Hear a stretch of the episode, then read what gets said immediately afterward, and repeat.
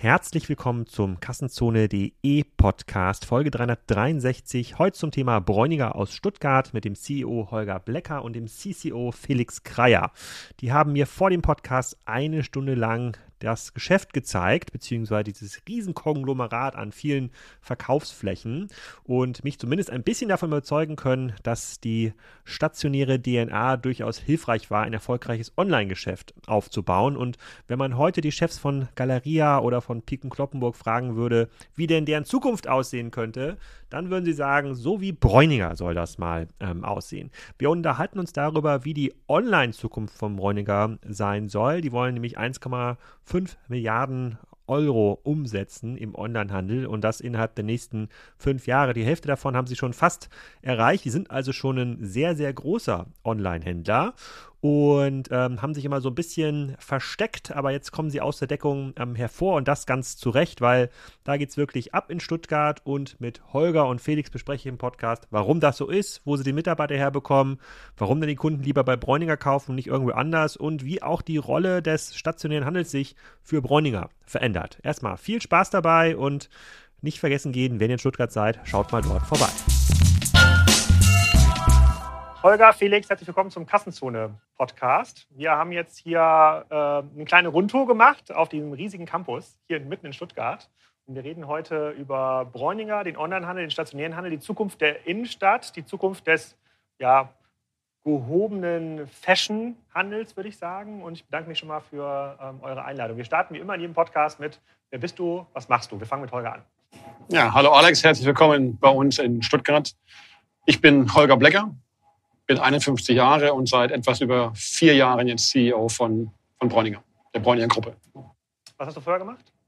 Ich bin ein Bräuninger Kind tatsächlich seit vielen, vielen Jahren und war vorher viele Jahre verantwortlich bei uns für den Einkauf, für die Gesamtgruppe und ähm, ja, viele verschiedene Stationen durchlaufen bei Bräuninger. Und Felix war ja schon mal ähm, im Podcast, aber nicht, äh, nicht mit der Bräuninger Flagge, sondern mit der Marco Polo äh, Flagge. Ja, hallo Alex, wir haben das gerade nochmal nachgeschaut. Ich habe viereinhalb Jahre ist das ja. Ich bin mittlerweile bei Bräuninger als Chief Customer Officer für das Thema E-Commerce und den Kunden, CRM und Loyalty zuständig. Und bin jetzt seit zehn Jahren im Fashion E-Commerce unterwegs, unter anderem Stationen bei Zalando oder auch Marco Polo, wie du gerade schon genannt hast. Wir sind jetzt schon länger, äh, länger dabei, ähm, zu überlegen, wie kann man Bräuninger richtig auch in Szene setzen für den Podcast, weil es gibt so eine eingeschworene Szenegemeinschaft, so eine E-Commerce-Szene, denen ist irgendwie klar, Bräuninger macht eine ganze Menge im, im E-Commerce, äh, dem Durchschnittshörer wird Bräuninger vielleicht als Marke nicht so äh, viel sagen. Ihr seid das Stuttgarter Kaufhaus, würde ich mal sagen. Das war ein äh, Kaufhaus hier mitten in der Innenstadt, seid jetzt aber auch extrem erfolgreich im Onlinehandel. Wie würdest du das beschreiben für jemanden, der Bräuninger als Marke noch nicht so kennt? Was ist Bräuninger heute? Na gut, zunächst mal sind wir nicht nur das Stuttgarter Kaufhaus. Ich glaube, das ist ganz, ganz wichtig, nochmal zu ergänzen, dass wir ja als Unternehmen heute 13 Department Stores betreiben in verschiedenen Städten in Deutschland. Wir haben jetzt auch das 14. announced, dass wir im Herbst 23 nach Hamburg gehen werden. Ähm, wir haben dazu ein, ein Online- Handel, auf den wir gleich nochmal zu sprechen kommen. Und wir haben ein drittes Geschäftsfeld, das ist das Thema Real Estate für uns. Wir sitzen hier im, im Dorotheenquartier in Stuttgart. Auch hinter uns das Dorotheenquartier, ähm, ein, ein Projekt von Bräuninger gehört äh, zu unserer Unternehmensgruppe, genauso wie unsere Shoppingcenter in Ludwigsburg und Sindelfingen. Ich sage das deswegen, weil es sehr wichtig ist, dass wir Standorte entwickeln müssen in den Innenstädten, um für Kunden attraktiv zu sein.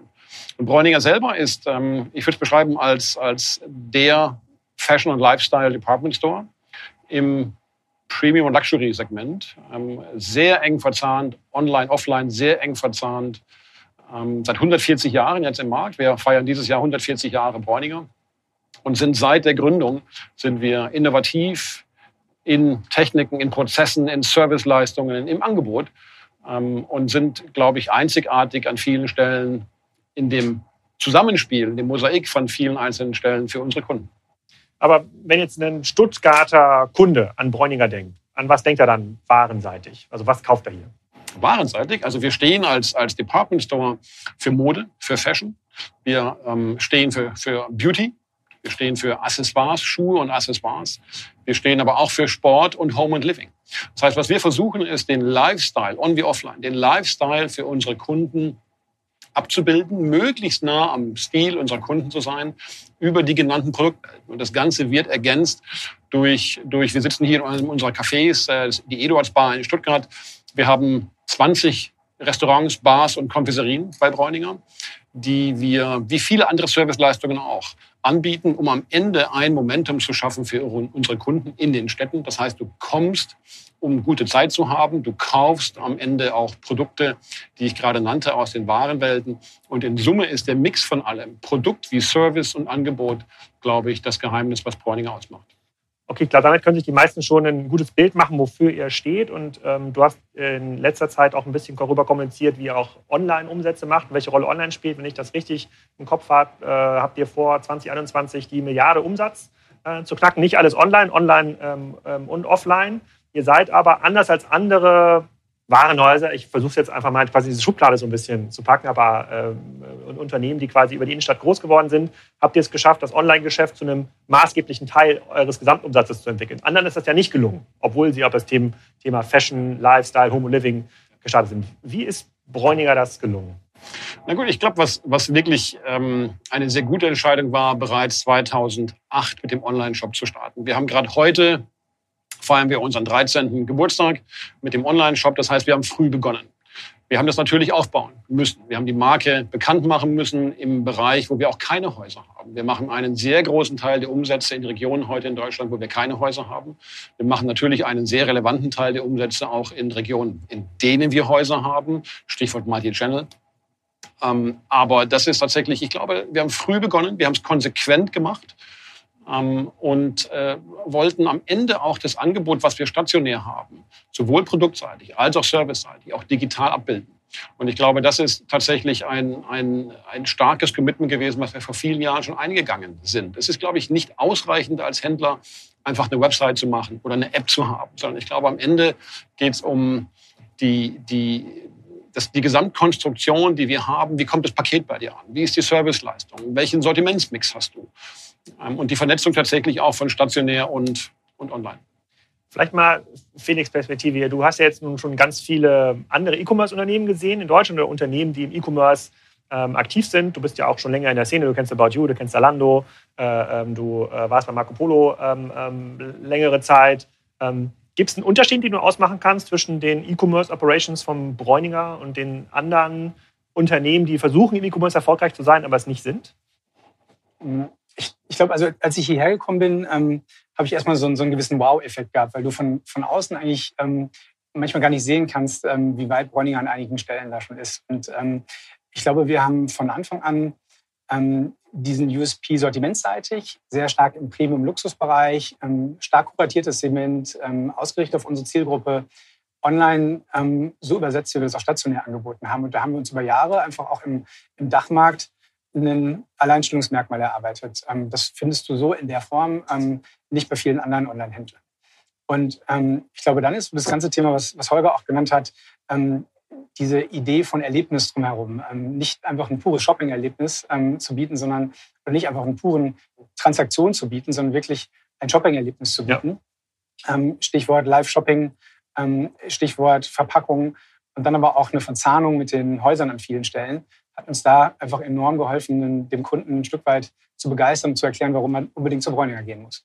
Das wäre ja auch, du hast ja gesagt, 2008 habt ihr äh, ähm, den Online-Shop gestartet, also gleiches Jahr, glaube ich, wie Salando. 2008 hat, glaube ich, Salando äh, ähm, gestartet. Die haben einen etwas anderen Weg genommen, aber darum geht es heute hier in dieser, dieser Folge nicht. So eines der Mythen, die über den Markt rumgeschwört haben, warum Bräuninger es so gut geschafft hat, sich zu etablieren, war, ähm, dass das Sortiment, was Bräuninger angeboten hat, insbesondere im höherwertigen Fashion-Bereich, dass das für die frühen Online-Player, Salando, auch About You, teilweise Otto gar nicht verfügbar war. Also es bestimmte, ähm, ich glaube, so eines der Signature-Produkte, so die Canada Goose-Jacke. So, das gab es nur bei Bräuninger. Das heißt, ein online-affiner Kunde oder eine online-affine Kundin, bei euch sind es ja mehr Kundinnen, war nur in der Lage, bei Bräuninger das zu kaufen, auch online zu kaufen. War das so ein bisschen der Schlüssel oder ist der Mythos wahr? Fangen wir vielleicht mal damit an.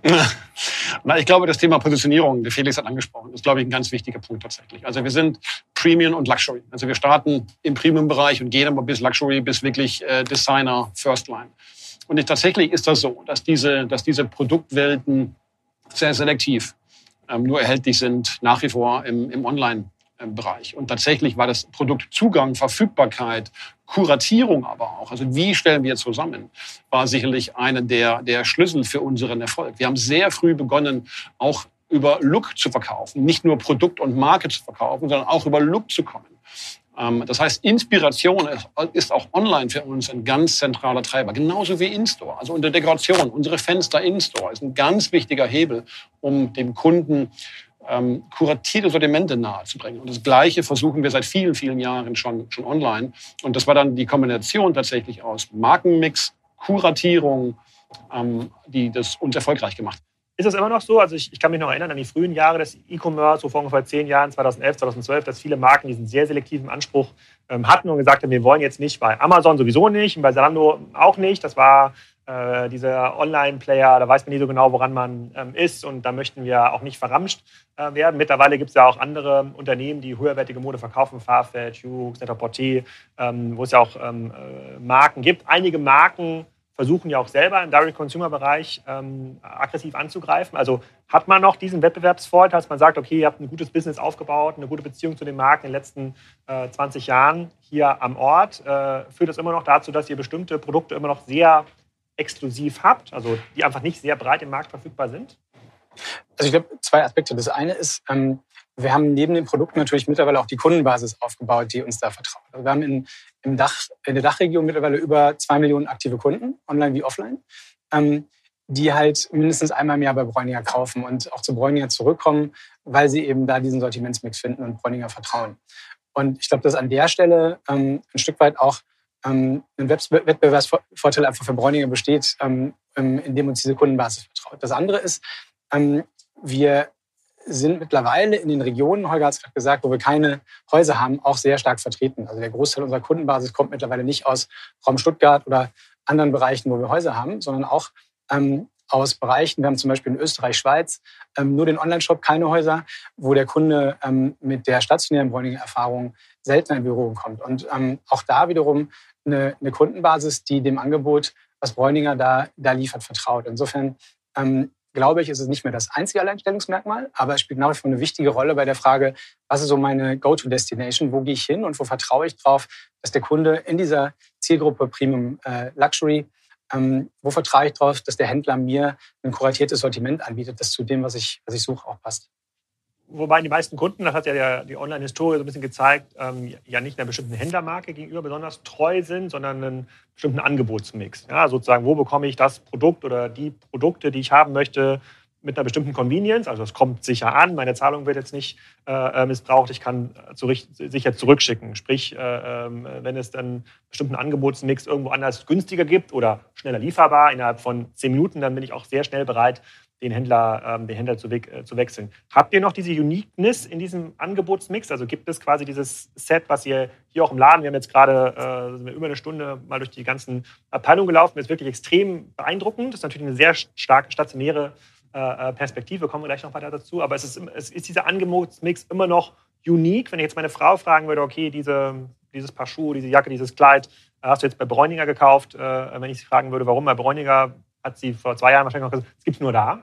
Ist immer noch so oder hat sich das geändert?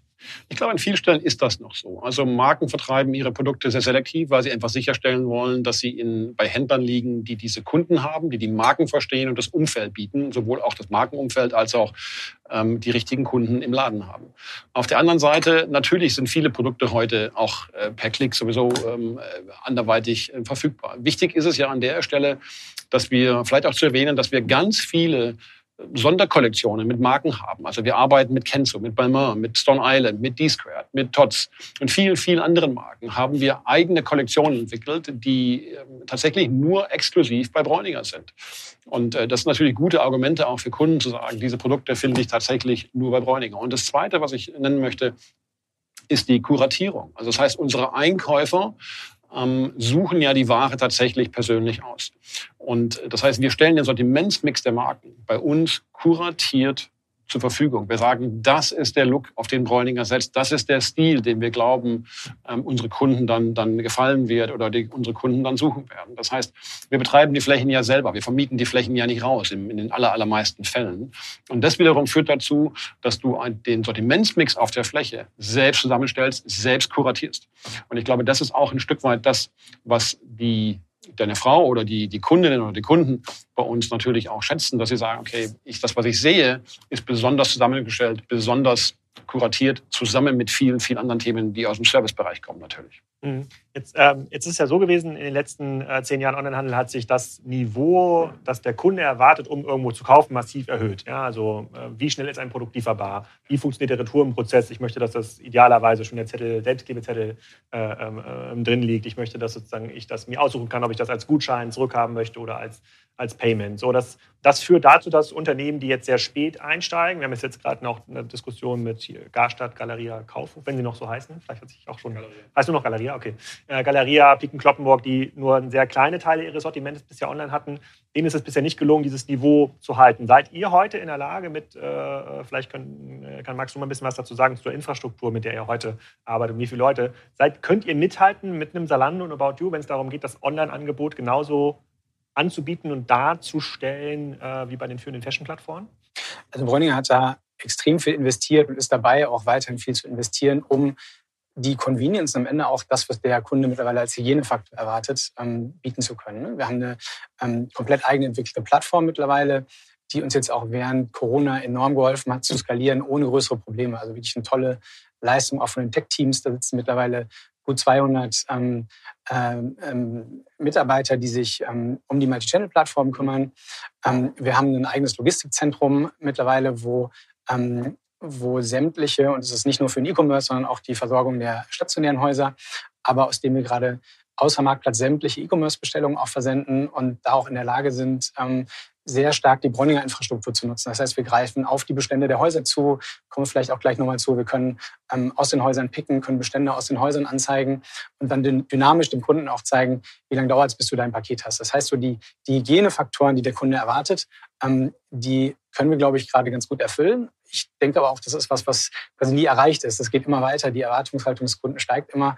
Ähm, Stichwörter auch wie Same-Day Delivery oder ähnliches sind natürlich da relevant und ähm, da haben wir einen ganz großen Fokus drauf, da auch in Zukunft weiter zu investieren.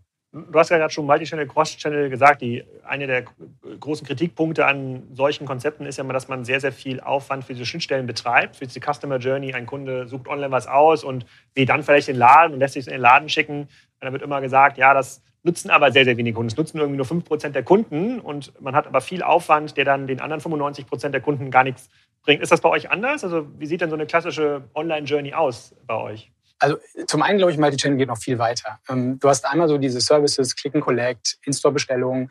Ähm, das sind Prozesse, die werden von den Kunden sehr stark wahrgenommen. Wir haben zum Beispiel hier ähm, im Umfeld der Häuser teilweise bis zu 20 Prozent der Bestellungen, die im Haus abgeholt werden, in, in Phasen, wo das Haus normal geöffnet ist. Das heißt, das wird von unseren Kunden schon sehr stark angenommen. Was heißt das konkret? Also im Umfeld der Häuser heißt Kunden, die im weiteren Einflussbereich von Stuttgart wohnen, kommen in einem von fünf Fällen lieber zu Bräuninger in die Stadt gefahren, holen sich das an, probieren das an in der Umkleidekabine, als sich das nach Hause schicken zu lassen. Richtig, ja. Und also wir, wir schauen uns sehr genau auch die Umzugs Einzugsgebiete um die Häuser an. Und ähm, da ist es in der Tat so, dass die Kunden in die Häuser kommen. Wir haben Umkleidekabinen direkt ähm, hinter den Click-and-Collect-Countern, können die Teile anprobieren, können sich auch noch Alternativen, andere Größen direkt vor Ort geben lassen und ähm, dann ähm, direkt vor Ort auch, auch kaufen und mitnehmen. Ähm, wenn ich gerade sagte, Multi-Channel geht eigentlich noch weiter, ich glaube, dann ist für uns ähm, zum einen extrem wichtig diese Verzahnung der Bestände. Wir haben ähm, zu Zeiten des Lockdowns ähm, von heute auf morgen ähm, mit einer riesen Leistung der Mitarbeiter, ähm, die in den stationären Bereichen waren, ähm, die gesamte Ware zur Verfügung gestellt. Wir haben Pick from Store ähm, hinter die E-Commerce-Bestellung gesetzt, teilweise tausende Artikel am Tag, die von Mitarbeitern hier aus ähm, Stuttgart und anderen Häusern in den Häusern gepickt wurden, um die den E-Commerce-Kunden zur Verfügung stellen zu können. Ganz wichtige, ähm, wichtiger Hebel auch im, im Wachstum während der Lockdown-Phase. Ähm, und wir sehen halt, und auch das ist für mich ein Stück weit Multi-Channel, dass die Häuser eine riesige Strahlkraft auf diese Einzugsgebiete haben. Wir haben in den Einzugsgebieten eine deutlich höhere Markenbekanntheit. Das ist vielleicht jetzt nicht äh, überraschend. Ne?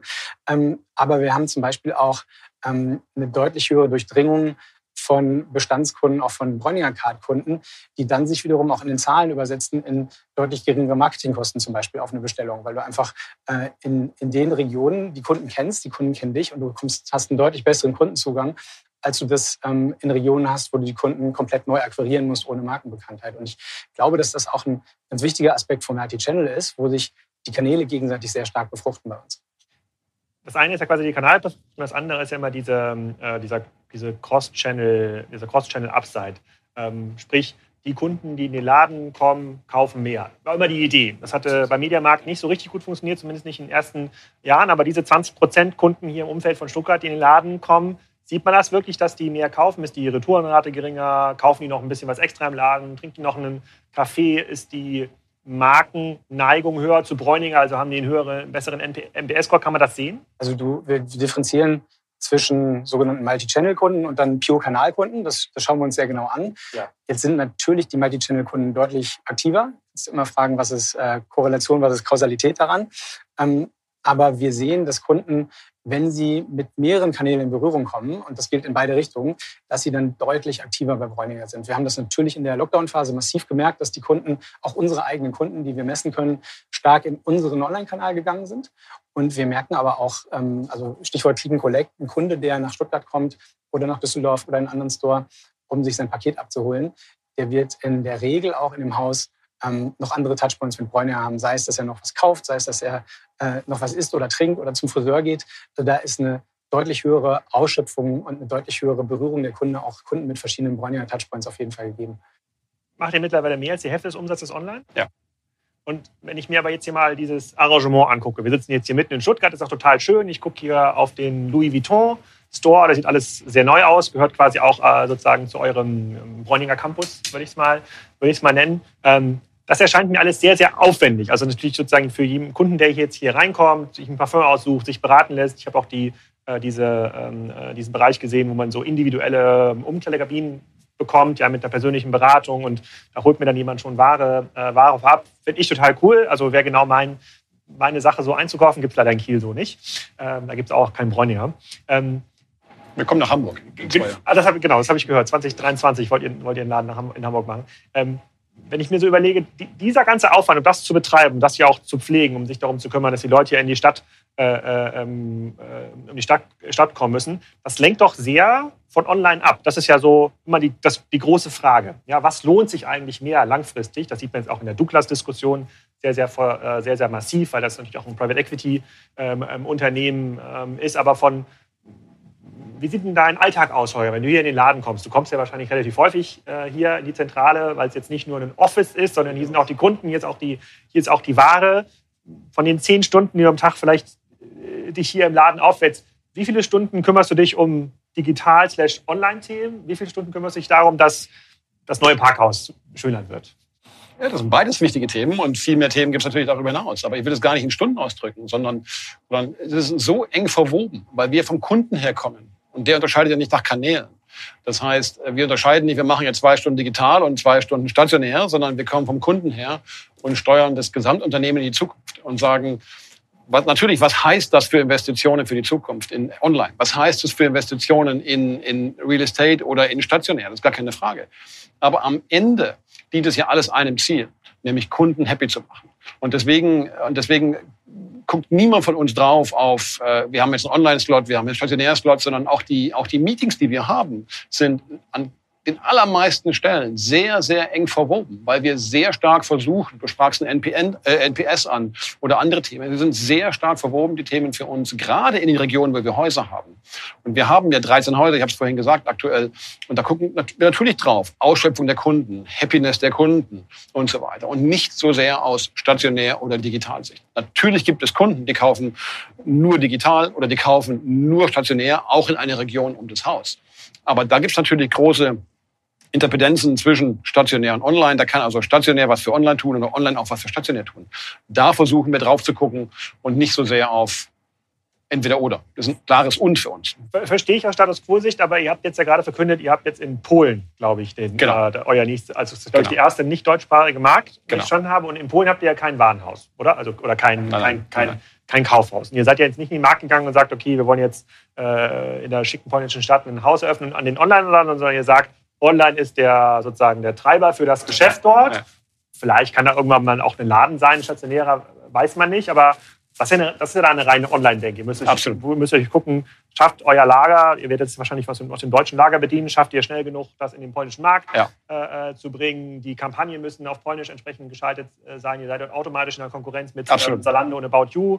Glaube ich, beide auch in Polen aktiv sind, wenn ja. ich das richtig ja, genau. äh, erfahren habe. Das ist ja dann eine reine, eine reine, eine reine Online-Denke. Das heißt ja, je mehr, je mehr man über solche Initiativen nachdenkt, also zum Beispiel mehr Länder oder auch mehr reine Online-Services sozusagen, rückt ja das Haus hier so ein bisschen in den Hintergrund. Und ja, ja, das versuche ich ein bisschen zu verstehen, weil äh, wenn man das hier so sieht und wenn man ja auch so ein bisschen euch zuhört und auch so ein bisschen eure sozusagen Liebe zu dem Ambiente hier versteht, das ist jetzt für viele äh, online-native Zuhörer hier im Podcast für mich ja auch immer man muss das quasi mal gesehen haben. Man muss das mal sehen und auch mal die Mitarbeiter gesprochen haben, die, die denken halt in dieser Welt, die sind in dieser Welt, die versuchen den Kunden vor Ort äh, zu bedienen und die lassen sich jetzt wahrscheinlich auch nicht um, umschulen, um eine, um, um eine Google AdWords-Kampagne äh, äh, ähm, besser zu machen. Aber trotzdem nach, nach vorne gerichtet, wenn ihr jetzt schon mehr als die Hälfte des Umsatzes ja. online macht und jetzt in Märkte geht wie Polen, wo es ja eigentlich nur noch um, um online geht, werdet ihr doch ein E-Commerce-Unternehmen, oder?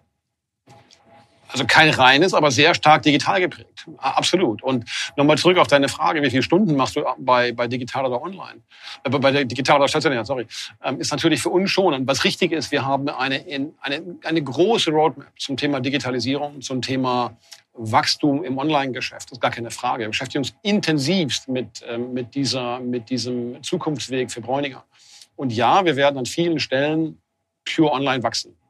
Österreich, Schweiz, Polen sind wir heute mit natürlich reiner digitaler Präsenz. Auch in Deutschland haben wir viele, viele hunderttausende Kunden, die noch nie in einem Haus waren. Ja, bei uns, weil sie einfach in Regionen wohnen, wo wir nicht aktiv sind, bei nur 13 Häusern. Das heißt, natürlich haben wir eine intensive Diskussion und, und äh, auch Investition in das Thema ähm, Online-Wachstum, Online-Strategie.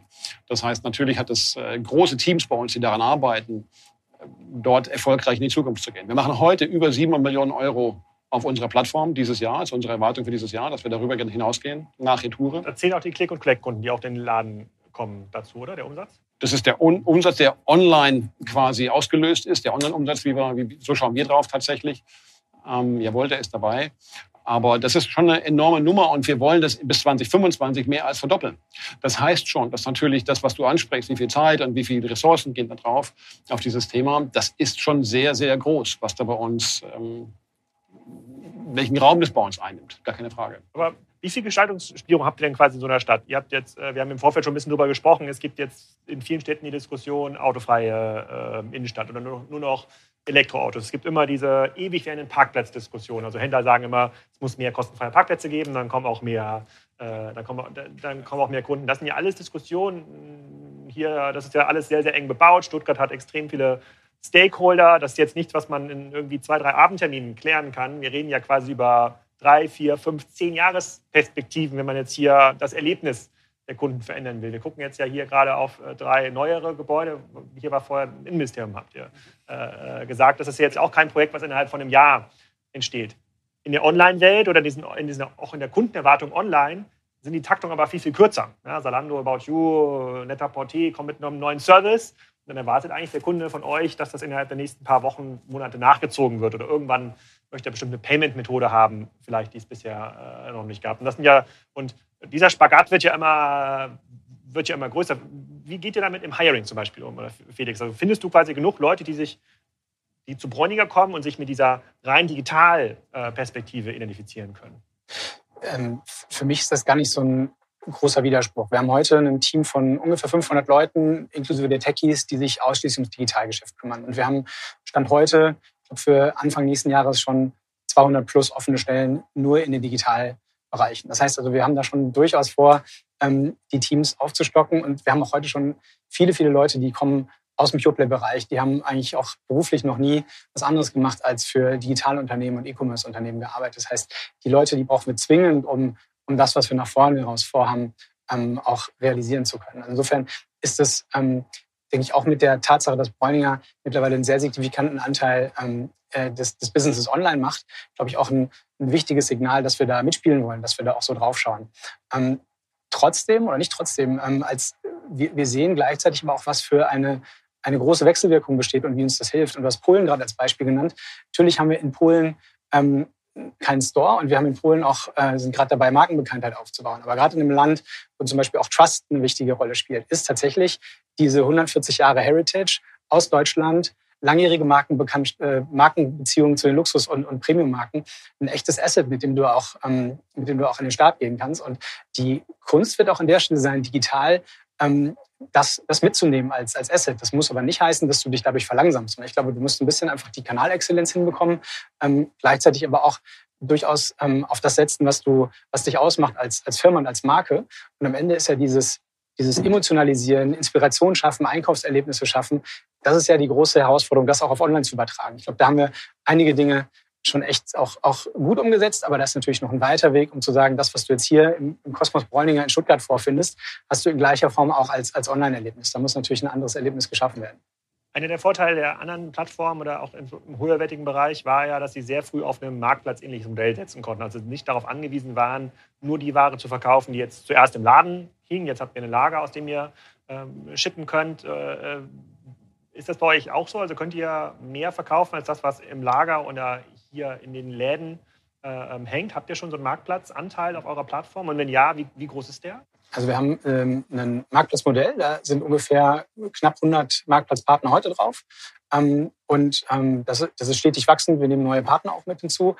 Jetzt ist das Marktplatzmodell aber für uns nicht vergleichbar mit einem Marktplatzmodell von einem anderen Pure Player, der im, im Mainstream-Bereich unterwegs ist, weil unser Ansatz eben nicht ist, ähm, sagen wir, möglichst die Plattform mit einer maximalen Auswahl zu fluten. Ähm, und, sondern unsere Auswahl ist nach wie unser, unser Ansatz ist nach wie vor kuratiert vorzugehen. Das heißt, wir gehen auch mit selektiv, selektiven Markenreihen schauen, was kann man zusätzlich als Sortiment anbieten. Wir schauen, welche Marken wollen wir über Marktplatz anbieten. Aber wir haben zum Beispiel auch im ähm, Luxusschmuckbereich ähm, Tiffany, Bulgari als, ähm, als Luxusschmuckmarken über Marktplatz angebunden, weil wir zum Beispiel da gar nicht in der Lage wären, ähm, im Moment die, diese Marken auch in der in der notwendigen ähm, Form über Logistik äh, abzubilden, Stichwort äh, Sicherheit ja, und, und Echtheitsprüfung bei der Retoure und so weiter.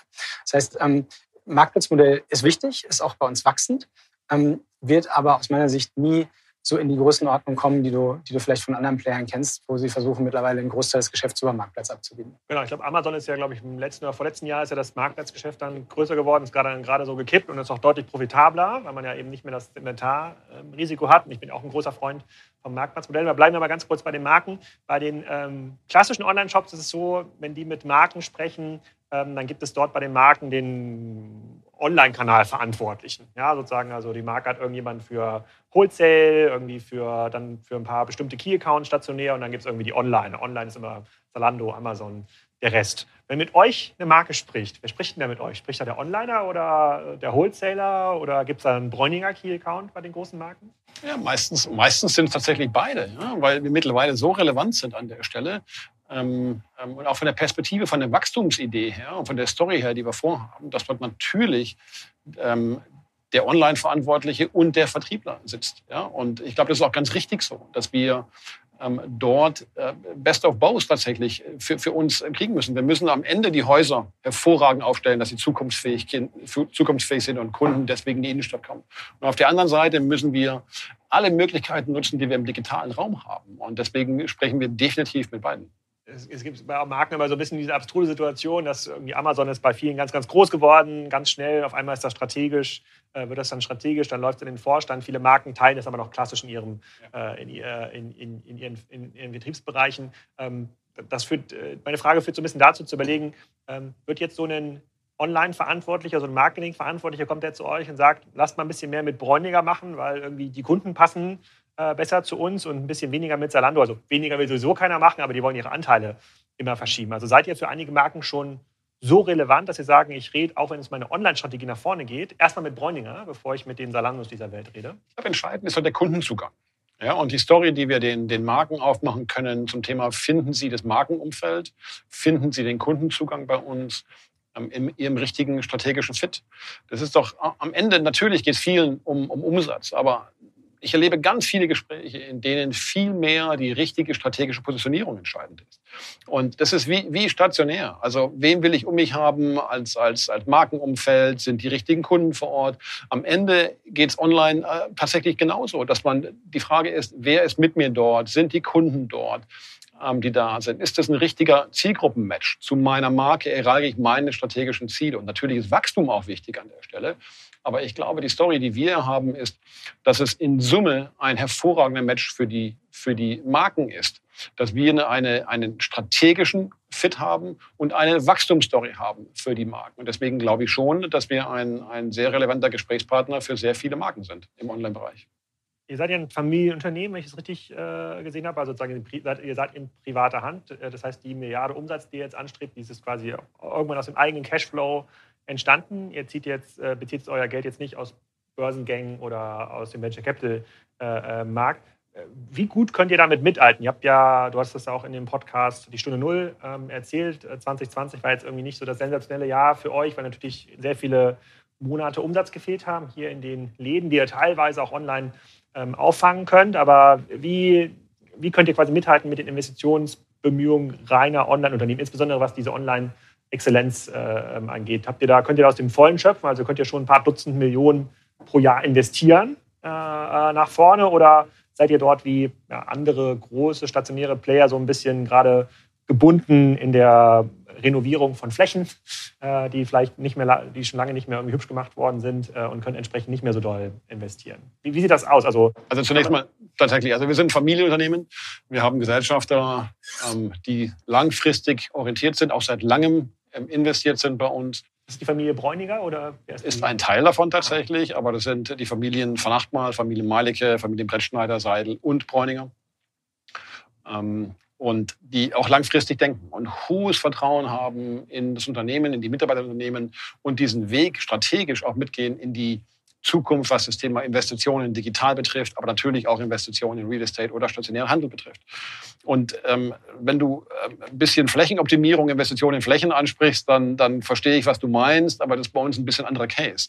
Also wir haben keinen Investitionsstau zum Beispiel in den Häusern. Das hast du vorhin gesehen bei uns auf den, auf den Flächen. Ich glaube, dass wir uns da wirklich mehr als sehen lassen können mit unseren Häusern. Wir das stimmt. Das stimmt wir, ja. wir investieren seit, seit vielen, vielen Jahren über 100 Millionen Euro ähm, jedes Jahr in die Zukunftsfähigkeit von Bräuninger, in Prozesse, in Systeme, in Häuser, in Menschen. Ähm, und ich glaube, das zeigt, dass wir da wirklich zukunftsorientiert sind und an vielen Stellen innovativ sein wollen. Und diese Investitionen werden sicherlich mit dem Wachstum auch wachsen, auch steigen. Das ist gar keine Frage. Sie werden auch sicherlich in einer Anteiligkeit noch mehr Richtung digital gehen. Auch das ist völlig klar.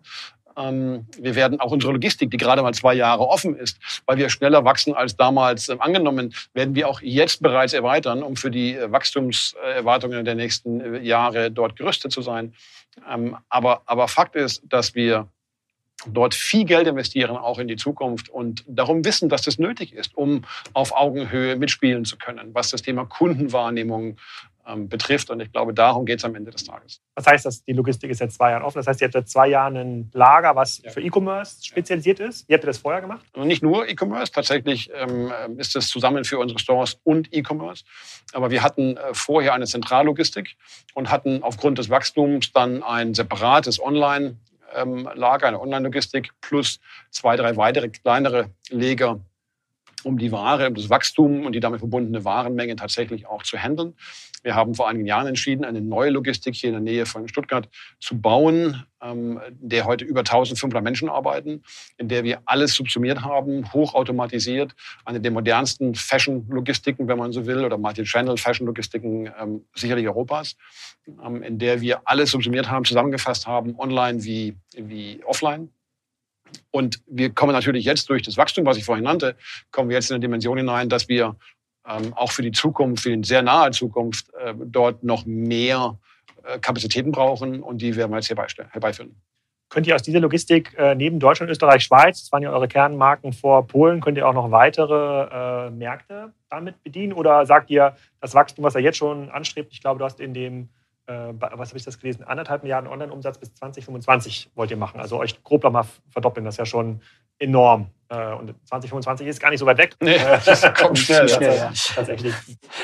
Aber ich glaube, vielleicht nochmal kurz darauf auch eingehen. Wir, wir haben in der Tat den Plan bis 2025 und du sagst es sind jetzt äh, nur noch wenige Jahre, eigentlich nochmal einen äh, Bräuninger Online oben drauf zu setzen. Ja? Also das, was wir jetzt seit 2008 aufgebaut haben, in wenigen Jahren nochmal oben drauf zu setzen. Und das machen wir natürlich nicht, ähm, das ist nicht, nicht ein reine, reines Prinzip Hoffnung, sondern wir haben da wirklich eine dedizierte Online-Strategie. Holger hat die Investitionen angesprochen. Wir, wir haben, ähm, sind gerade auf der Suche nach, nach vielen richtig guten Leuten, die uns da unterstützen können.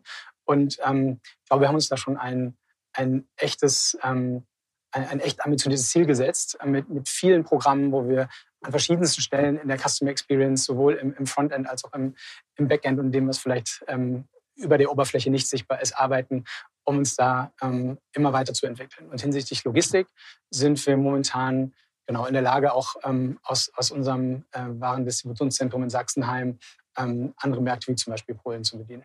Okay, ähm, diese 700 Millionen obendrauf, oder 800 Millionen, je, je nach, äh, je nach Kalkulationsweise, wo sollen die herkommen? Wenn ich jetzt Tarek frage von About You, sagt er ja, der Markt ist so groß, der wächst ja sozusagen in Summe immer noch so ein, zwei Prozent äh, ähm, organisch. Das erklärt aber nicht deren Wachstumsraten. Die erklären das ja in der Regel damit, dass äh, sich einfach offline stationäre Umsätze deutlich stärker Richtung online verschieben. Ich weiß nicht, wie groß jetzt der Fashion-Online-Anteil in Europa ist. Irgendwas im Bereich 15 Prozent, 20 Prozent, ja, 20 Prozent ähm, online. Jetzt sagt ihr, oder du sagst Felix, jetzt nochmal 800 Millionen obendrauf. In der klassischen Marktdenke käme das ja aus dem stationären Handel. Jetzt sagt aber Holger, ich glaube an den stationären Handel, sonst würde das hier nicht so aussehen. Ja, sonst würdet ihr nicht in diese Flächen äh, ähm, ähm investieren. Die Leute kommen immer noch äh, in die Stadt. Also woher kommt es dann am Ende? Ich, nochmal, ich würde da gar nicht so sehr nur in Kanal denken, sondern in Kunde. Das heißt, wir haben zum einen natürlich dahinter gelegt, was brauchen wir denn an Neukunden? Also wie viele Neukunden brauchen wir und was erwarten wir von den Neukunden, um das Wachstum schaffen zu können. Das heißt, wir schauen uns an, wie viel kommt aus den Kernmärkten, die wir heute haben, was ist auch an Expansion möglich, um ähm, Zugänge zu neuen Kundengruppen zu bekommen. Also allein Polen, Bevölkerung von 38 Millionen Menschen, ähm, relativ jung, relativ markenaffin, stark online-affin, ist da, glaube ich, eine, ähm, ein tolles Land, um ähm, weiter die Bräuninger Value Proposition an die Kunden zu bringen. Und dann geht es natürlich um die, ähm, um die Bespielung und Ausschöpfung der bestehenden Kunden und der bestehenden Zielgruppen, wo wir eine ganze Reihe von Maßnahmen hinterlegt haben. Also ein Beispiel unser, unser Bräuninger Loyalty-Programm, was, was seit, seit vielen Jahren auch ähm, ähm, aktiv ist, von den Kunden sehr intensiv genutzt wird, wo wir auch online mittlerweile ähm, mehrere Kunden haben, die ähm, mehr, mehrere tausend Kunden haben, die das als Zahlart nutzen, was so der, der Main Benefit auch im stationären Bereich ist. Ähm, da, das sind im Prinzip die Felder, über die wir dann ähm, das Ganze hinbekommen. Und wie schafft man das? das diese, das wäre eine Zahlart Kundenkarte. Also das ist heute schon der Fall. Ne? Du hast heute die Bräuninger Kundenkarte ist ähm, eine Zahlart. Da sind ähm, die Kunden können ähm, online wie stationär damit bezahlen, kommen dann einmal im Monat eine Rechnung. Es gibt auch eine Ratenzahlungsmöglichkeit. Also es ist eine sehr sehr attraktive Zahlart, die eigentlich online auch auch das anbietet, was so ähm, Drittanbieter in Richtung, in, in, Richtung Zahlart möglich machen. Das ist ein Hebel, ähm, einfach generell die Kunden über Loyalty stärker an Bräuninger zu binden. Ich will nur sagen, so die Stoßrichtung Neukundenakquise und Ausschöpfung der bestehenden Kunden, sowohl in den Bereichen, wo wir Einzugsgebiete haben, als auch in Bereichen, wo keine Häuser sind, da steckt ein Bündel an Maßnahmen dahinter, ähm, die, wir, die wir uns zurechtgelegt haben und an denen wir jetzt äh, jeden Tag arbeiten. Ich möchte hier nochmal sozusagen Teufelsadvokat sein wie viele Neukunden braucht man? Ihr habt jetzt ja gesagt, zwei Millionen Kunden ungefähr, so im Dachbereich. Polen kommt jetzt noch dazu. Wenn es grob verdoppeln will, der stationäre Umsatz soll ja nicht zurückgehen. Gehe ich mal so von absolut, aus. So absolut. reden wir nochmal über anderthalb bis zwei Millionen Kunden ähm, obendrauf, die vorrangig auch online kaufen. Diese Umsätze werden in den stationären Handel entzogen. Vielleicht jetzt nicht hier am Standort, aber möglicherweise an anderen Standorten. Also reden wir doch schon über einen Verteilungswettbewerb, bei dem ihr sagt, naja, nehmen wir jetzt mal Kiel, ja, da kenne ich mich ja aus, da kann man jetzt nicht so eine Louis Vuitton-Tasche kaufen. Da wäre meine Frau jetzt wahrscheinlich, hätte sie nach, hat, sie hat jetzt keine Louis Vuitton-Taschen, zumindest wüsste ich von keinen, aber sie müsste ja Hamburg fahren. Und das, das wird wahrscheinlich der nächste Laden äh, sein. Dann sagt er, naja, diese Fahrt ersparen wir eigentlich. Genau. Eine richtig gute Experience bieten, dann soll sie die bei Bräuninger kaufen so und nicht, nicht bei Hamburg. Und dann geht natürlich dieser Umsatz aus der Hamburger Innenstadt ähm, verloren. Und da, da, und ich will nicht sagen, da beißt sich die Katze so ein bisschen in den Schwanz, aber ähm, ich, ich, finde schon, es ist ein extremer Spagat oder sozusagen es ist schon schwierig, zum einen diese Online-Kunden alle zu gewinnen, diese anderthalb, zwei Millionen, die man ja regelmäßig dann immer, äh, immer braucht, aber an der anderen Seite für Erlebnis zu sorgen. Das könnte ich mir nur damit erklären, dass man sagt, diese Flächen, die wir hier sehen, die verändern sich über die Zeit. Das wird halt mehr Eventfläche. Wir sind schon über den äh, Süßigkeitentunnel gelaufen. Wie heißt der? Candy, Candy Tunnel. Candy, Candy, der, der, der Candy Tunnel, ganz bekanntes Element hier. In, in, sozusagen, das wird mehr Candy Tunnels geben dann äh, in Zukunft. Also mehr Erlebnisflächen, wo die Leute irgendwie hinkommen äh, und dann sagen, ich verbringe hier irgendwie Zeit und nebenbei kaufe ich noch was. Da hatten wir auch schon einige Gäste hier. LT aus Osnabrück war da sicherlich so das populärste mit der stehenden Welle ja. im, äh, im Kaufhaus. Könnt ihr euch das auch vorstellen hier für diese Flächen, die, die wir hier sehen? Also weniger Handel, mehr Erlebnis? Na gut, zunächst mal muss man sagen, ich glaube, dass die Rolle der Stadt sich ändern wird. Mal generell, unabhängig von Bräuninger. Sondern Innenstädte ähm, werden hochattraktiv bleiben, werden hochrelevant bleiben, meines Erachtens für, für die Kunden, für die Bevölkerung. Ähm, aber ich glaube, die, die Rolle von Stores wird eine, wird eine andere sein. Ähm, ich glaube, die reine Bedarfsdeckung wird zurückgehen, die wird auf den Online-Kanal ähm, verlegt. Das Thema Inspiration, nicht nur Event, du sprachst Event an. Ich glaube, Event ist ein Teil davon, aber das Thema Erlebnis, Excitement, ähm, gute Momente, Leute treffen, Freunde treffen, wie hier eine gute Zeit haben und dabei noch tatsächlich durch den Laden zu gehen, inspiriert zu werden. Wir haben vieles vorhin gesehen, wo man Lust kriegt auf, auf, auf Shopping, nicht nur auf Bedarfsdeckung. Ich glaube, das ist tatsächlich eine ganz, eine ganz elementare Rolle, die unser Store, die wir haben. Und natürlich ist es Verdrängung an, an, ganz, an ganz vielen Stellen. Aber wir haben, wir haben, und vieles wird auch online verlagert werden. Ja, ob das in Kiel so ist, das weiß ich nicht. Aber, aber an vielen Stellen wird natürlich das, das Einkaufsverhalten der Kunden in den Online-Kanal verlagert werden. Daran wollen wir, oder davon wollen wir partizipieren. Und auf der anderen Seite haben wir immense Wachstumschancen in Deutschland, in Österreich, in der Schweiz. Da sind wir sehr erfolgreich, aber gemessen an dem, an dem, was dort stattfindet, an Volumen da ist, an Optionen da ist, haben wir da riesen Chancen, aus, mit, dem, mit bestehenden Kunden zu wachsen, aber auch neue Kunden zu begeistern. Und die Markenbekanntheit von Bräuninger, die schieben wir seit, seit einiger Zeit massiv nach vorne. Aber da ist ja ähm, heute noch so viel Raum für uns. Aber kann das auch dazu führen, das sind ja eure Häuser hier, das gehört ja quasi der, äh, der Gesellschaft, dass man dann sagt, okay, man braucht vielleicht in fünf Jahren eine Etage weniger äh, für den Handel, aber dafür quasi eine Etage mehr für Office oder Coworking oder für Wohnen, weil man noch Mitarbeiter findet, dem man auch Wohnraum bieten. Kann das sein, dass das passiert? Ich glaube ja. Ich glaube auch im Real Estate-Bereich werden wir Veränderungen sehen, dass Flächen sich verändern. Mehr Wohnen kommt in die Stadt. Andere, du sprachst Coworking an. Ähm, andere Elemente werden deutlich zunehmen. Das, das, daran glaube ich sehr stark. Absolut, absolut. Mhm. Weil ich glaube, allein die, die Warenstapel auf den Warenträgern, die werden nicht die Lösung sein. Deswegen werden Kunden nicht kommen. Ja, und ich glaube, dieses Mosaik zu bedienen, warum, warum du deine Familie samstags ins Auto setzt und in die Stadt fährst und in das Parkhaus fährst und hier eine gute Zeit hast, die Motivationslage wird sich dramatisch verändern und dafür, da müssen wir auch Hausaufgaben machen und dann müssen wir als Stadt, nicht nur so neben Bräuninger, als Stadt, glaube ich, hervorragend zusammenarbeiten. Wenn man dann noch in die Stadt fahren darf mit dem Auto. Ja, das stimmt. Das ist ja auch das, äh, sozusagen, das ein gutes Kriterium. Die beginnt, ja. die beginnt ja jetzt. Okay, ähm, wir gehen mal davon aus, wir wollen jetzt hier gar nicht so stark über Corona reden, äh, und über das ganze Thema Öffnungs, äh, sozusagen, äh, Öffnungspolitik. Wir hoffen mal, dass sich in den nächsten sechs Monaten das erledigt hat und die Leute dann auch wieder ohne Masken äh, ähm, in die Stadt, Stadt kommen.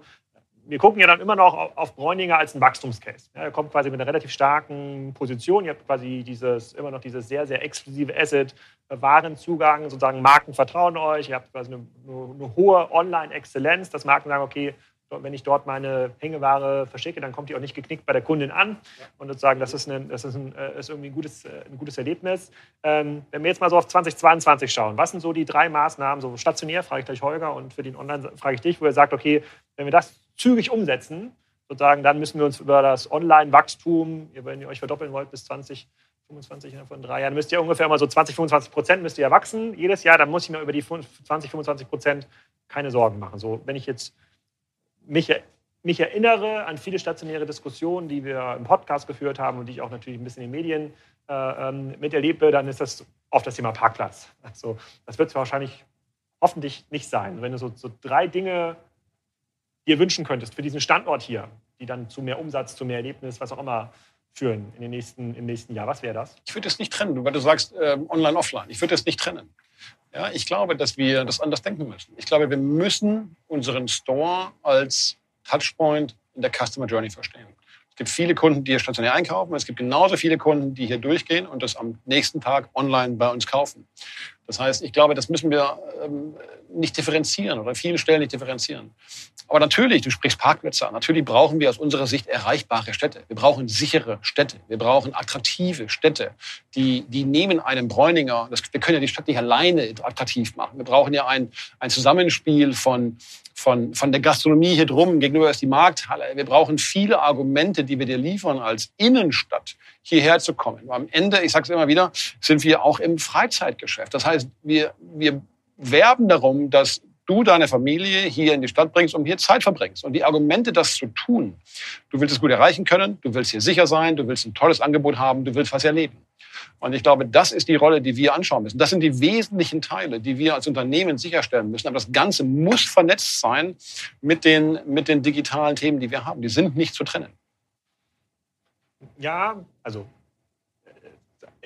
ich verstehe den Appell, aber am Ende des Tages, wenn man es runterbricht auf Maßnahmen. Ja. Also was sind die drei, äh, was sind die drei, äh, was sind die drei Maßnahmen? Stelle ich irgendwo mehr Tablets auf, hier den Eingang, damit sich Kunden irgendwie registrieren, damit ich mehr weiß über deren, über deren Wege, nicht Wegeführung, sondern sozusagen, wo laufen die hin, was haben die für Interessen? Welches Umsatzpotenzial habe ich vielleicht im Laden nicht bedient, von dem ich vorher gar nicht wusste. Ja, also ich habe jetzt gesehen, hier gibt es ja auch einen Friseur in, äh, in dem Laden. Es gibt ganz, ganz viele Service ja. äh, Serviceleistungen. Vielleicht gibt es auch irgendwelche Dinge, die dem Kunden irgendwie noch näher gebracht werden müssen. Das sind ja schon, am Ende des Tages muss ich ja Maßnahmen unterbrechen. Einige Maßnahmen wirken sich stärker aus für das stationäre Aufenthaltserlebnis und entsprechend den Umsatz. Andere Maßnahmen wirken sich aus für online. Ich, ich komme gleich nochmal auf dich zurück. Ich frage erstmal frag erst Felix. Ich lasse dich nicht raus hier mit der Begründung, wir denken das nicht in online und offline. Es gibt doch bestimmt Dinge, die du online gerne besser, schneller, anders machen möchtest. Es gibt vor allem mehr als drei Maßnahmen. Äh, ja, das, das, das glaube ich. Das stimmt. ähm, aber vielleicht mal um ein paar äh, wichtige Themen zu nennen. Das, das, das Allerwichtigste ist, denke ich, das Thema People. Ja? Wir brauchen sowohl ähm, bei den Menschen, die uns schon begleiten und den Leuten, die unser Geschäft nach vorne bringen, ähm, die müssen wir weiterhin für Bräuninger begeistern und bei Bräuninger happy halten. Als auch, wir haben es ein paar Mal gesagt, wir haben ähm, aktuell 200 offene Stellen. Wir ähm, möchten Leute für Bräuninger begeistern. Da tun wir einiges für. Wir haben im Moment schon Mitarbeiter an drei Standorten, äh, außer Stuttgart noch Düsseldorf, München und der vierte Standort ist zunehmend remote. Teil remote aktuell sowieso, aber wir haben auch mehrere Mitarbeiter, die komplett äh, remote mittlerweile arbeiten. Das geht in vielen Rollen, nicht in allen. Ähm, das heißt, das ist, glaube ich, ein, wenn du mich fragst, in 22, wenn wir da in 22 nicht signifikant einen Teil der Ziele erreicht haben, ähm, oder andersrum positiv formuliert, wenn wir das schaffen, dann haben wir eine, eine ganz wichtige Grundlage ähm, gelegt, um, um unsere Ziele zu erreichen. So, also Stellen müssen besetzt werden. Okay, ja, das komme ich gleich mal drauf Ja, Stellen besetzt werden ist, ja ist ein Teil von People. Ja, es gibt ja. noch ein bisschen mehr, aber ähm, definitiv ein ganz wichtiger Hebel. So, dann gibt es eine ganze Reihe von wirklichen Hebeln. Also wir könnten jetzt gehen in das Thema ähm, Neukundenakquise, Marketing, äh, Riesenthema Aufbau, Server-Side-Tracking, unser Tech-Stack, also wirklich so Maschinenraum, um die Fähigkeiten aufzubauen, ähm, um weiterhin effizient oder effizienter Marketing zu machen in einer sich sehr schnell verändernden Welt. Ähm, wir können über das Thema Weiterentwicklung unseres Loyalty-Programms reden, dass wir immer stärker auch Richtung digital ziehen müssen. Wir haben natürlich das Thema, auch ein paar Mal darüber gesprochen, Internationalisierung. Wir haben viel Wachstumspotenzial ähm, hinterlegt hinter den, den Ländern, die wir jetzt ähm, außerhalb Deutschlands aktuell sind. Ja? Und da gibt es eine, eine Reihe von weiteren Themen dahinter. Ich will jetzt gar nicht auf eine Prio-Liste unbedingt legen, aber wir haben uns eine Strategie zurechtgelegt, in denen sich diese Maßnahmen wiederfinden und die auch wirklich alle Bereiche, nicht nur von online, sondern alle Bereiche der, der relevanten ähm, ähm, Bräuninger Customer Experiences sowohl zum, zum Kunden hin als auch eben diese Grundlagenarbeit, die ein bisschen auch vielleicht im ersten Schritt im Hintergrund passiert. Du hast gerade über den Tech-Stack geredet. Ist es in andere Richtungen auch in Zukunft möglich, Werbung auf Bräuninger zu schalten, wenn ich eine Marke bin? Oder verrechnet ihr das heute auch schon als Teil der Markenmodelle? Gute Frage. Also wir, wir tun das heute schon. Es wird ähm, nach vorne raus ähm, immer wichtiger, weil wir einfach auch feststellen, mit unseren zwei Millionen Kunden, das ist als Zahl am Ende gar nicht so wichtig, ob es jetzt 1,8 oder 2,2 sind, sondern die Qualität der Kunden und dieser Zugang ähm, zu den Zielgruppen, die eben diese relevanten Marken im Premium-Luxusbereich kaufen, ist für die Marken extrem viel wert. Und wir haben auf der Kundenseite auch ähm, mittlerweile eine gute Möglichkeit, sehr stark zu selektieren und zu, zu differenzieren. Und wir haben immer mehr Gespräche auch mit Marken, die nicht aus einer reinen Performance, gib mir mal einen Newsletter oder ein Banner-Sicht, ähm, sondern wirklich aus einer Markenbildungssicht auf uns zukommen und überlegen, wie können sie diesen Zugang zur Bräuninger Zielgruppe äh, off-page, äh, on-page sowohl als auch off-page, also auf der Seite im Sinne von Bannern, von vielleicht auch Newsletter aber auch Reichweitenvermarktung nutzen. Ähm, und das ist ein Thema, was für uns eine Rolle spielt. Ähm, auch wiederum nicht im Sinne von, ähm, die ganze Seite ist vollgepflastert mit Ads und am Ende entscheidet der, der am meisten bezahlt, was der Kunde zu sehen bekommt, weil wir immer noch den kuratierten Ansatz haben. Ähm, aber das wird mit Sicherheit zunehmen und eine bedeutende Relevanz auch haben für die Marken, mit denen wir arbeiten. Also genug quasi auf der To-Do-Liste. Ja, ich ja, auf jeden Fall werde die Liste ist lang. sagen, die Liste mehr als 50, vielleicht sogar 100 Themen. Bleiben wir mal ganz kurz bei dem Thema Mitarbeiter. Egal, wen ich in den letzten äh, zwölf Monaten im Podcast äh, zu Gast hatte, äh, äh, jeder ja, klagt, ist vielleicht das falsche Wort, aber jeder sagt, es fehlen Mitarbeiter an allen Ecken. Und jetzt nicht nur die Tech-Mitarbeiter, das war vor zwei Jahren ja auch schon ein Engpass, sondern äh, äh, Logistik, äh, PK, ähm, Servicekräfte vorne im Restaurant. Wir sehen jetzt gerade das extrem natürlich im, ähm, in, in, Großbritannien, wo man jetzt dem Markt jetzt künstlich schon mal ganz viele Mitarbeiter entzogen hat, wozu das führt, was dann äh, passiert. Weniger Busfahrer, die dann jetzt Lkw-Fahrer werden oder Restaurants, die einfach dann Samstag, Sonntag zu haben, weil sie die Schichten nicht mehr ähm, besetzen können. Ihr habt jetzt ja einen sehr, sehr ähm, heterogenen Stack an, äh, das ist ein schlechtes Wort, aber sehr heterogene Mitarbeiterlandschaft und sehr, sehr einfachen Tätigkeiten, wo Leute dann Ware aus dem Lager irgendwie ähm, holen müssen und das wieder zurücksortieren müssen, bis vorne zur Beratung, bis hin dann irgendwie zu äh, Spezialisten auch für die Tech-Plattform. Wie sieht das jetzt außerhalb des Tech-Bereichs, dem ich äh, Felix total abnehme, dass es schwierig ist, das äh, zu besetzen? Wie sieht es bei den anderen Rollen aus, also bei klassischen Einzelhandelsfunktionen?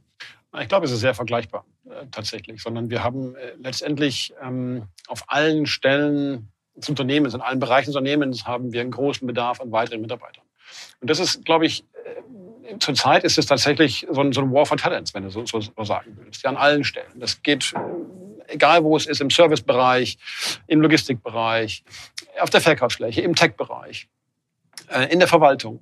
Das ist, äh, glaube ich, ganz wichtig, dass wir attraktiv sind als, als guter, cooler Arbeitgeber ähm, dort, dort gelten ähm, und die Menschen zu uns wollen, mit uns die an der Zukunft arbeiten wollen. Und das ist tatsächlich sehr schwierig, ähm, aktuell genügend für das Wachstum erforderlich genügend ähm, Menschen tatsächlich zu finden generell, weil natürlich ein enormer ähm, Wettbewerb an der Stelle um die Top-Talente herrscht. Um wie viele offene Stellen reden wir jetzt, jetzt hier an so einem Standort hier in Stuttgart zum Beispiel? Jetzt, jetzt nicht also wir, nur Tech, sondern nur. Ja, genau. Also für Stuttgart kann ich es ja gar nicht genau sagen. In Summe haben wir aktuell ca. 450 Stellen offen, ähm, die, wir, die wir sehr schnell ähm, auch besetzen würden tatsächlich von bis. Und ihr seid jetzt bei den, ihr seid jetzt bei den äh, ähm, Stellen, seid ihr jetzt ähm, in der Situation, wo ihr jetzt nicht Remote anbieten könnt für viele Rollen. Also man kann es nicht Remote picken.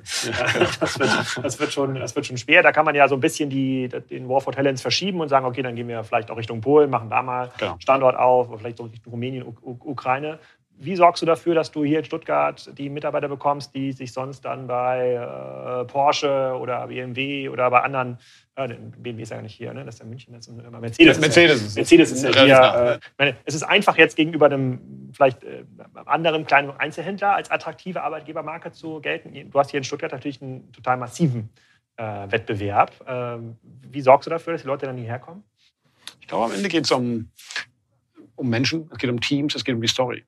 Ja, und ich glaube, Bräuninger ist ein, ein äh, sehr professionell aufgestellter Laden, herzlich mit einer hervorragenden Story. Und ich glaube, dass, dass du enorme Freiräume hier hast. Ähm, wir sind kein Multimilliardenkonzern, sondern wir haben Zugang, wir haben Herzlichkeit, wir haben eine coole Story, glaube ich. Wir, sind, wir haben tolle Aufgaben ähm, für die Zukunft, die spannend sind, daran mitzuarbeiten. Und wir sehen, dass, dass viele, wir gewinnen ja auch viele Talente, ist ja, ist ja so, dass viele tolle Leute zu uns kommen. Und wenn du fragst, warum die zu uns kommen, dann sagen die A, wegen dem Team.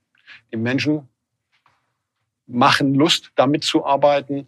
B, wegen der Story. Und C, wegen dem Freiraum. Und ich glaube, an der Stelle ähm, sind, wir, sind wir gut unterwegs, aber natürlich brauchen wir mehr, als wir im Moment kriegen. Ähm, und wir bieten mittlerweile ja auch viele, viele Möglichkeiten an. Du sprachst von Remote Only zum Beispiel, gerade im Tech-Bereich. Ein, ein, riesen, ein riesen Asset natürlich zu sagen, okay, du kannst dort wohnen bleiben oder in München jetzt, wo wir, wo wir einen äh, ersten, ersten Office-Standort haben, bei uns im neuen Haus, das wir übernommen haben in München. Also das sind schon viele Möglichkeiten, Mitarbeiter zu gewinnen merkst du dann auch, dass es also im, IT-Bereich merkt man einen massiven äh, Gehaltswettbewerb. Ja, sozusagen Mitarbeiter, die vielleicht in, in der Ukraine vor fünf Jahren noch 2000 Dollar im Monat gekostet haben, kosten jetzt 6000 oder 8000 ähm, Dollar. Ist das mittlerweile im Einzelhandel auch so, dass du für jemanden, der klassisch Beratung macht im Fashion-Bereich auf der Fläche, mal so um 50 Prozent mehr, mehr Gehalt zahlen musst, was sich ja dann noch äh, am Ende des Tages durch durchdrückt auf die Kalkulation. Also ganz so einfach ist es ja immer nicht, 50 Prozent mehr Gehalt im Schnitt irgendwie im Einzelhandel zu zahlen, sondern es ist ja viel, viel enger ähm, kalkuliert. Aber siehst du diese Forderung, wo man dann sagt, okay, statt, ich weiß jetzt nicht, was bekommt jemand auf der Fläche, 3000 Euro brutto vielleicht, dreieinhalb brutto, der dann sagt, okay, für fünf würde ich es machen. Kannst du das mitgehen?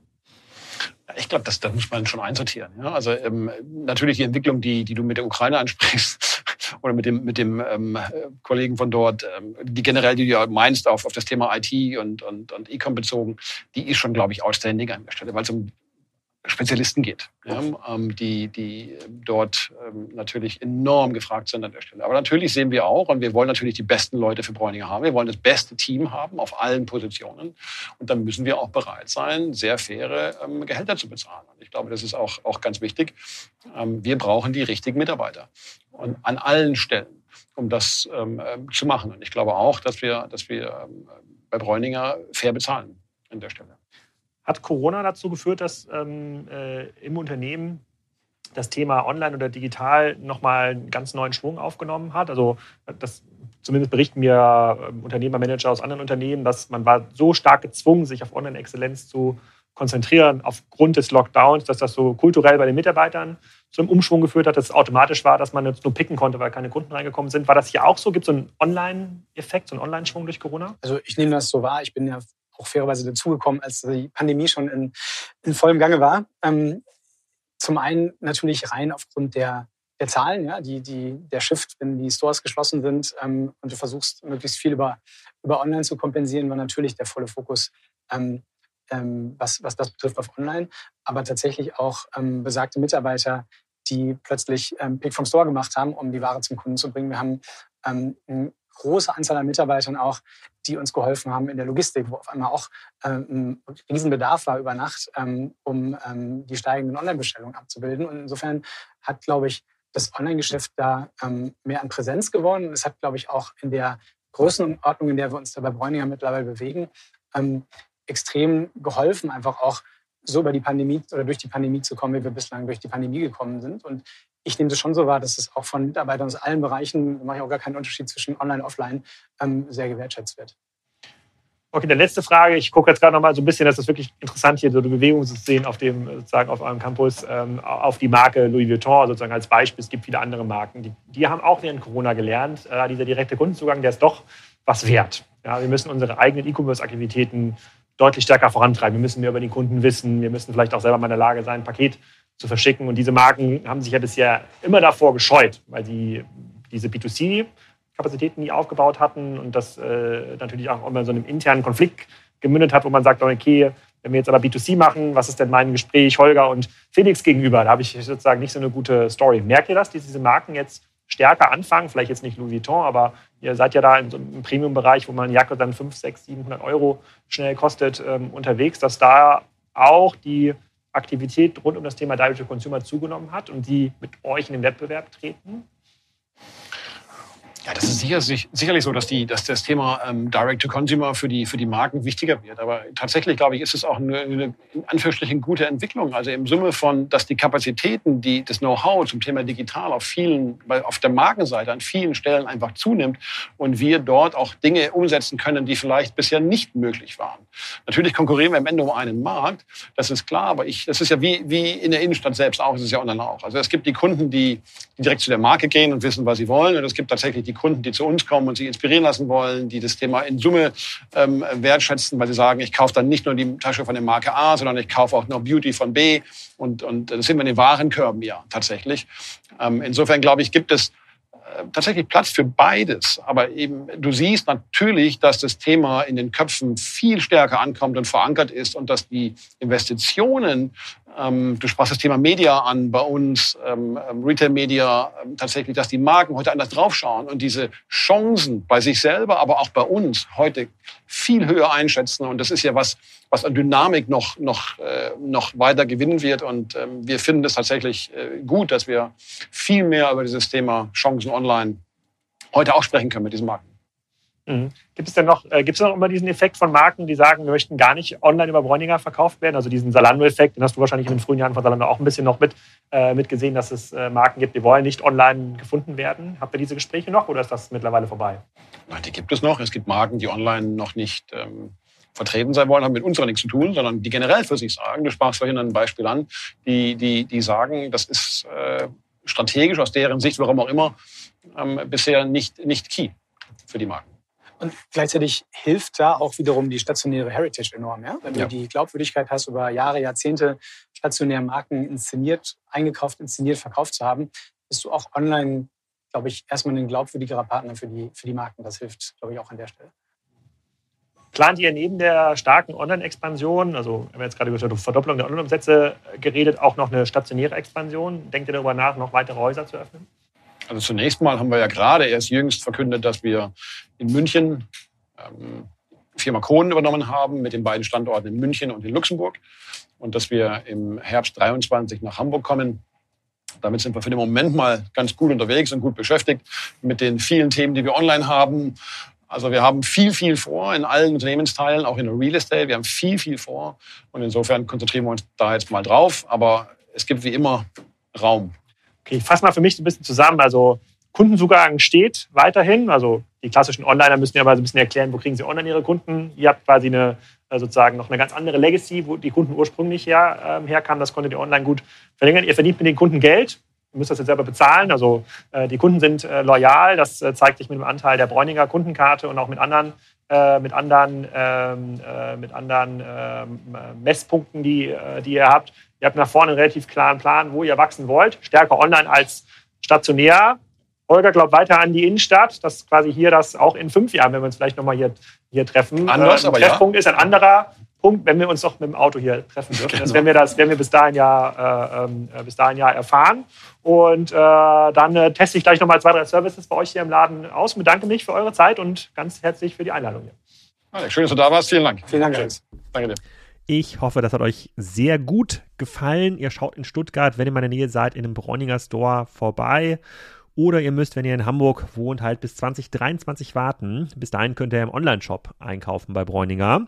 Die freuen sich auf euren Umsatz. In der nächsten Woche geht es weiter mit Pip Klöckner zum Thema E-Commerce Predictions 2022. Da haben wir einen ganz langen Zettel an Themen wie, wie groß kann Salando werden, welche Rolle spielt D2C E-Commerce im Vergleich zu den Handelsplattformen in Zukunft, ähm, hat die Apple Privacy Policy irgendwelche Auswirkungen auf diese ganzen kleinen Projekte, die versuchen, Endkunden zu erreichen?